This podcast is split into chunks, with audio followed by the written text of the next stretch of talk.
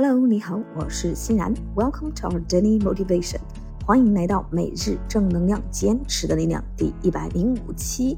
OK，新的一天，新的自己，永远别忘了给自己加油。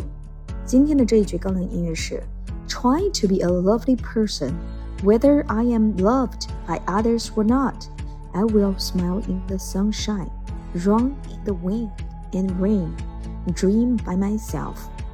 努力做一个可爱的人，不管我是否被爱，在风雨中奔跑，做自己的梦。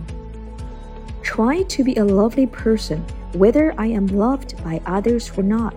I will smile in the sunshine, run in the wind and rain, dream by myself.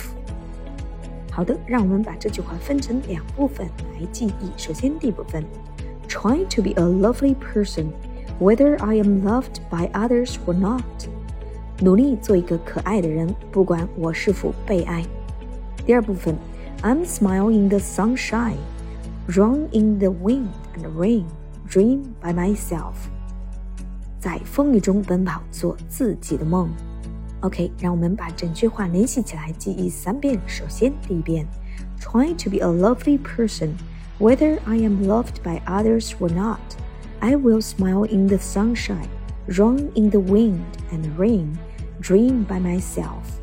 第二遍，trying to be a lovely person, whether I am loved by others or not.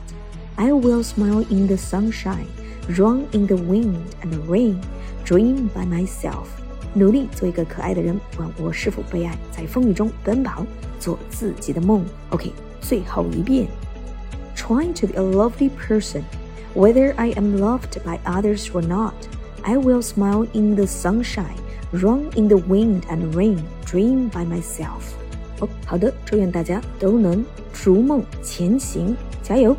Thanks for your listening. Take care and see you tomorrow.